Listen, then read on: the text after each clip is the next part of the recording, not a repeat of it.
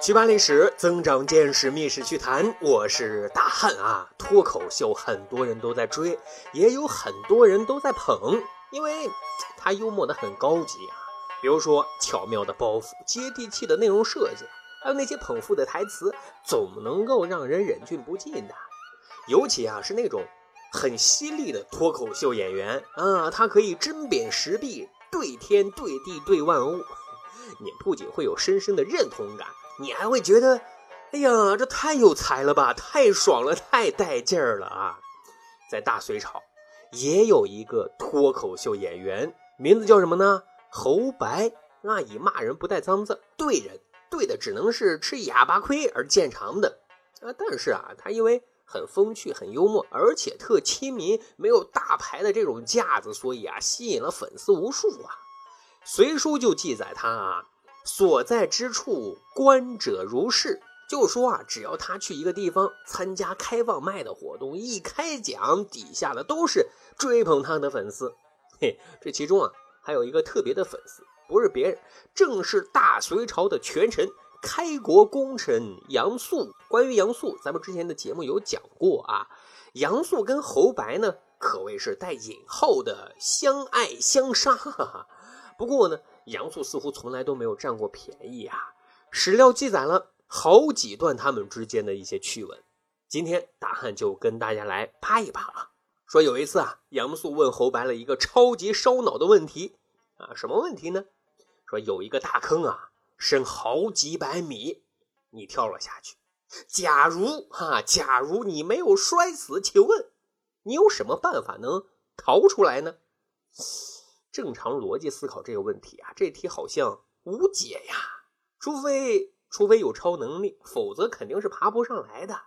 但是人家侯白啊，可真不是一般人，眼睛一转，就信誓旦旦的给杨素说：“这问题简单啊，我只需要一根针就能够解决问题。”啊，杨素都惊呆了啊！一根针做什么呢？侯白这个时候啊。不紧不慢，且一本正经的说啊，我只用针在自己的脑子啊扎一个小孔，我脑子里的水啊就咕咚咕咚咕咚冒出来，直到把大坑填满，我漂浮上来呀。杨素听完，两手一摊：“你脑子哪来这么多水啊？你逗小孩玩呢吧？”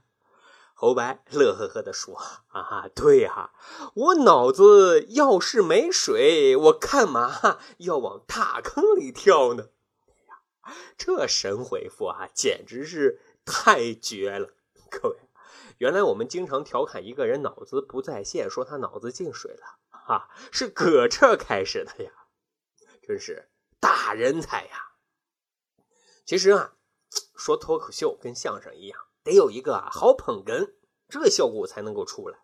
杨素跟侯白虽然相爱相杀，但也是棋逢对手啊。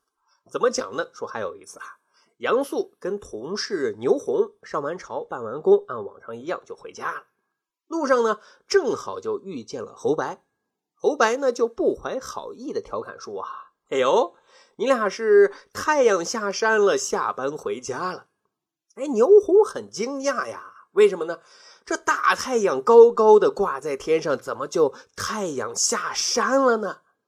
哎，你这侯白啊，又瞎说什么胡话呢？哎，这里啊，咱们先打个知识补丁啊。隋唐时期，官员们上朝的时间大概是凌晨四点到五点的样子啊。等上完朝、开完会，然后呢，处理当日部门公务，大概到下午两点到三点的时间就可以收工回家。那时候明明啊，太阳是高挂在天空当中的。那么侯白为什么说太阳下山了呢？哎，这里啊有梗，杨素懂的啊。杨素就乐呵呵的说啊：“你这个臭小子，是不是又拿我俩开涮啊？想说我们牛羊该回窝了呢？嗯，那什么意思呢？”侯白在这里啊，使用的是一个谐音梗。杨素姓杨，杨呢通山羊的羊。牛红姓牛，老牛的牛啊。《诗经》里有这么一句，叫做“日之夕矣，牛羊下来”。哎，就说太阳下山了，牛羊就该回窝了。现在羊杨素、牛牛红不是 就下班了吗？啊，那就说明什么呢？太阳下山了呀！哎呀，不得不佩服啊，侯白这谐音梗真是六六六六六啊！其实古代跟现代一样，拥有有趣灵魂的人总是那么炙手可热啊，因为想和他唠嗑交朋友的人是太多了啊。他这不啊，就连杨素的儿子杨玄感也想跟侯白交朋友啊。一次啊，侯白跟杨素这儿刚应酬完，就被杨玄感给抓住了。哎，央求他，哎，讲个段子你再走呗。侯白这边抹不开面子，眼珠一转，他就开讲了，说啊，一只老虎寻找吃的，突然呢，在一棵大树下发现了一坨肉，眼睛一亮，猛扑过去，可是下嘴之后是连连嗷叫啊！为什么呢？因为这坨肉啊，其实是一只刺猬。啊，这只刺猬四仰八叉，露着大肚皮，仰面躺着睡大觉呢。老虎啊，猛扑过来，它一个机灵，缩成一团啊，还用刺儿夹住了老虎的鼻子，是紧紧不放。这家伙啊，把老虎折磨的够惨的。老虎呢，是想了各种办法想甩开刺猬，可就是甩不掉啊。最后怎么着？老虎啊，是累的是筋疲力尽，一动不动了啊。这刺猬才慢悠悠的松开了老虎的鼻子。悄悄给溜走了。后来老虎睡醒了啊，又去找吃的。突然，他发现了一颗橡树果子啊，因为这个果子的形状跟刺猬是比较相似的，个头呢稍微小一点。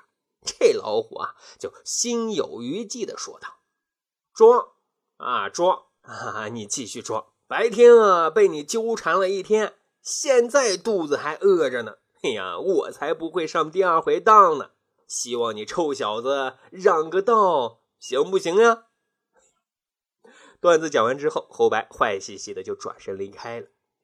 什么意思呢？等杨玄感反应上来，才确定自己被戏弄了。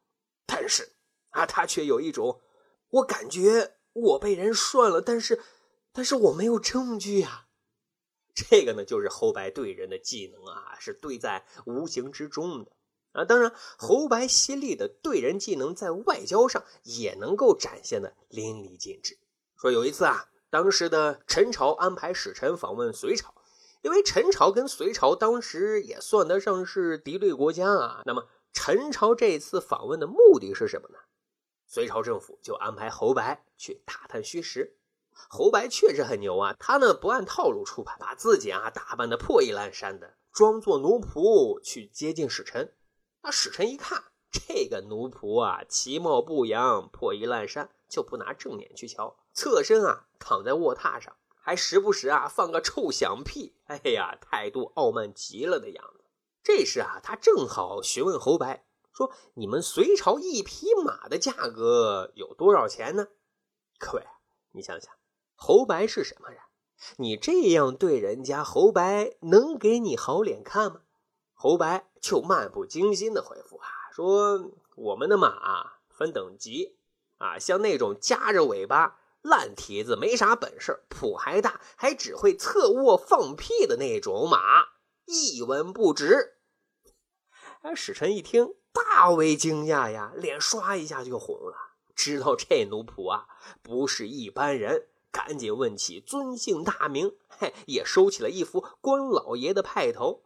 啊，虽然说史料并没有记载侯白最终有没有打探成功陈朝使臣来访的目的，但是啊，至少这个细节是为大隋朝挣足了面子的。史料还记载说，后来侯白的名气是越来越大了，隋文帝杨坚也闻其大名，赶紧招来畅谈人生，自然两个人也是相谈甚欢的。